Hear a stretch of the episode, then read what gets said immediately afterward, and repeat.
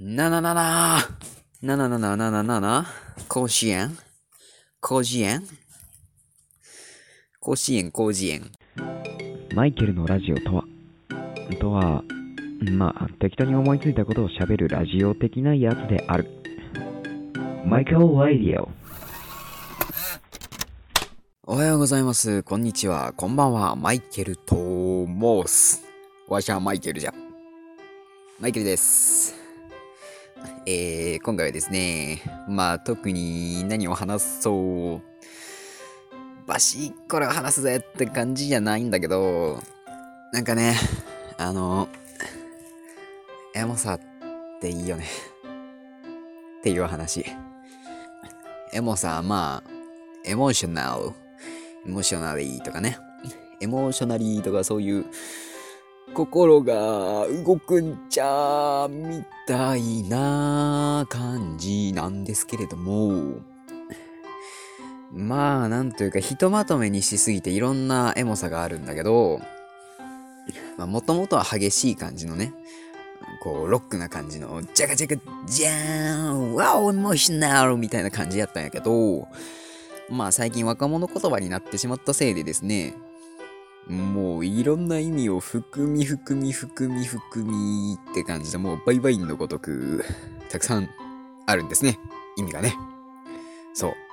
まあ、もちろん心が動くってとこは一緒なんだけど、もう動き方が相反する感じだったりしちゃうんですね。エモいっていう言葉の一つでも。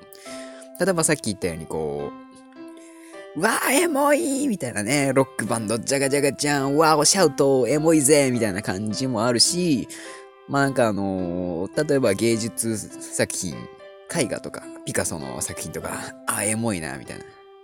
なんか、何に書いてあるのかわかんないけど、なんかエモいな、みたいな。そういう時も使うし、あとまあ、いわゆるわびさび？わびさ、さびさ、みたいな、日本のわびさびみたいな、ああいう心の動き。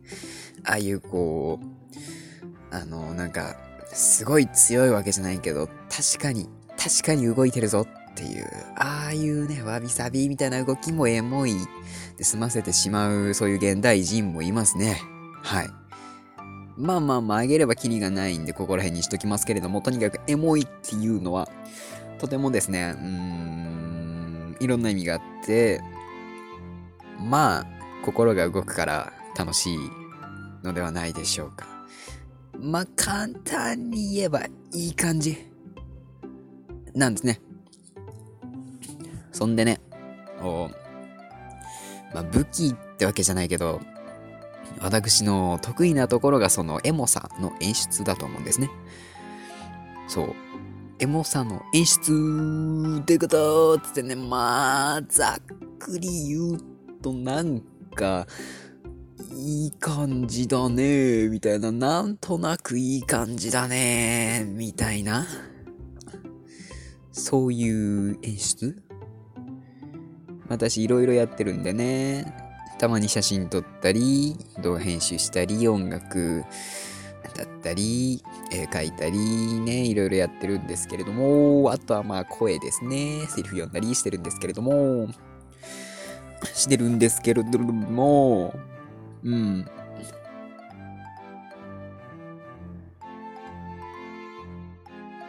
そう。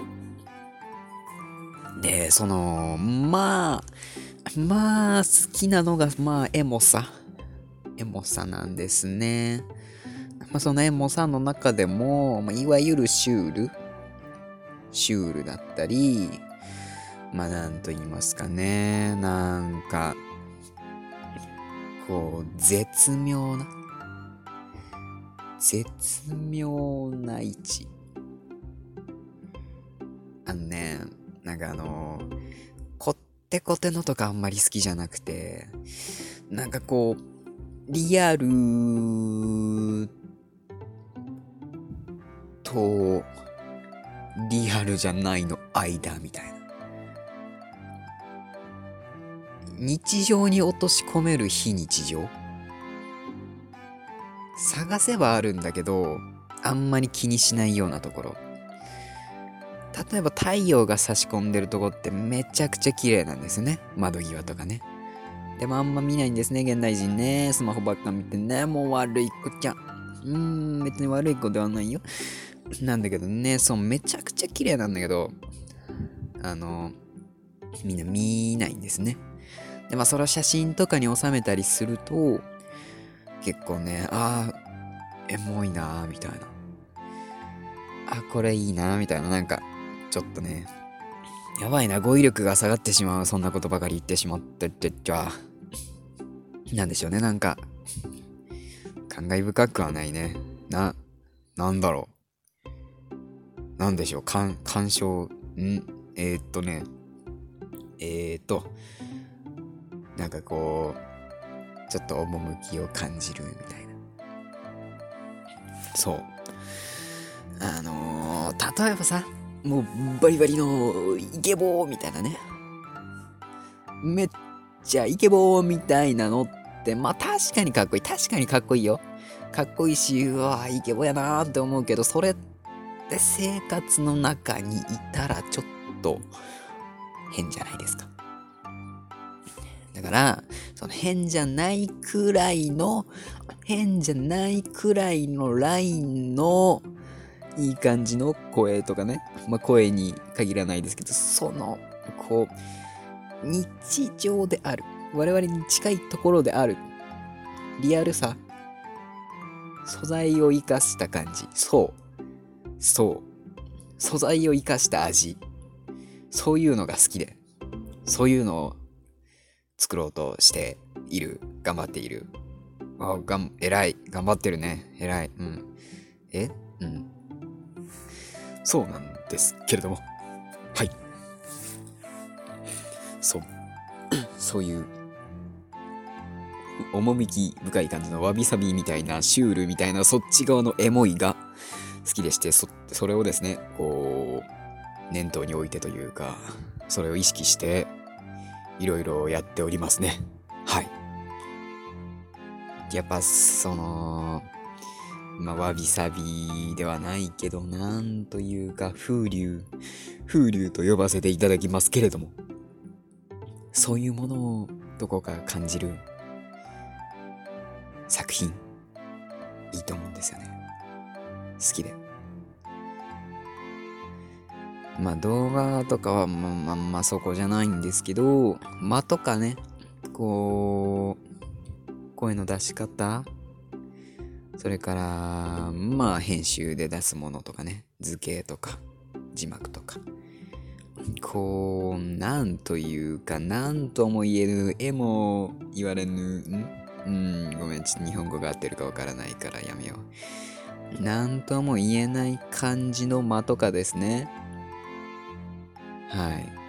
そういうのが好きでしてね、そういうのがまあ、自分の特色というか武器にできたらね、いいんじゃないかなと思ってね、おります。はい。時間がね、あとちょっとなんですけれども、ちょっとね、あの、最近はあんまりやってないんだけど、ちょっと前にですね、こう、エモいなーっていう言葉を思いついたら、すごいメモするっていうのね、パパッとメモするぜ、みたいなことをやってたんですね。結構、なんか、小説のタイトルみたいなね、そういうのを考えるのが結構好きでして、まあ、内容とか別に考えないんですけど、まあ表紙とタイトル、そんぐらいですね。あざっくりした内容は考えたりなんだりしますけれども、そういうのが好きでして、ちょっといくつか上げていこうかな。ちょっとエモいやつ。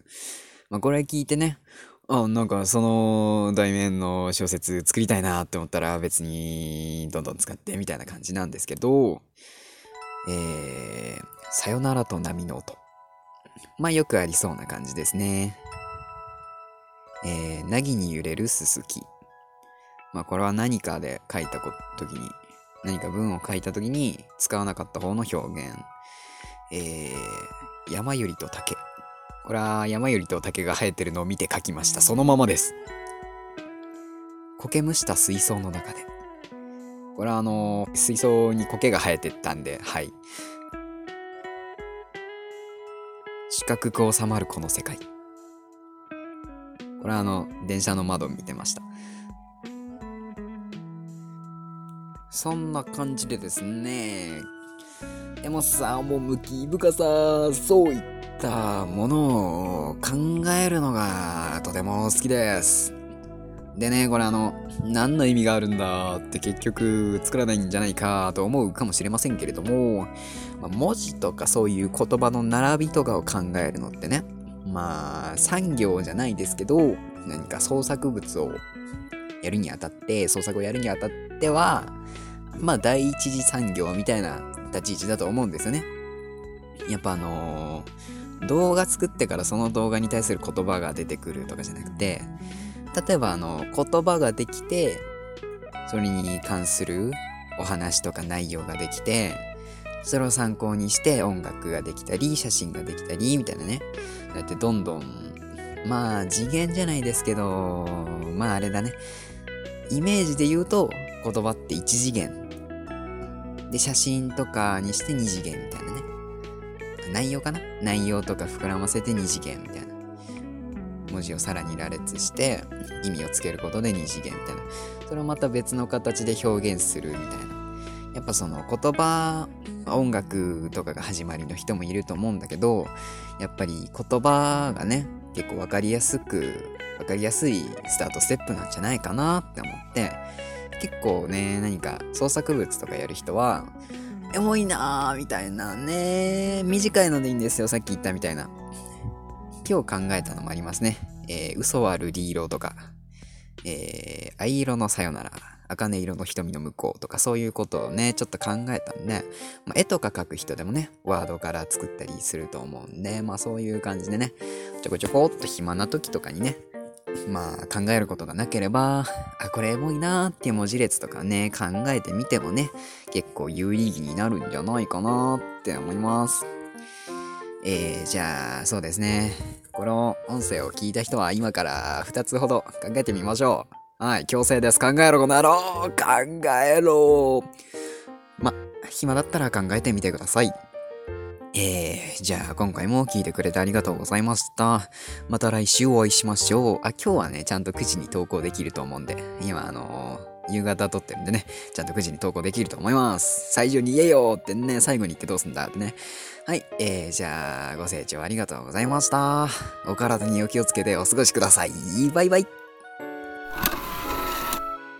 どうもね、あの、アフターの音声はお久しぶりです。マイケル、マイケル。このアフターの音声もね、なんかあの、本編の中でさよならって、バイバイって挨拶してるから、本当は必要ないんだけど、なんでやってるかってやったら、まあなんかやっぱエモいんだよね。エモいからやってます。ただただ。そこ演出するためだけにアフターで喋ってます。えー皆様繰り返しになりますが、本当にお体にお気をつけてね。感染予防をしっかりして、えーまた来週も元気にお会いしましょう。マイケルでした。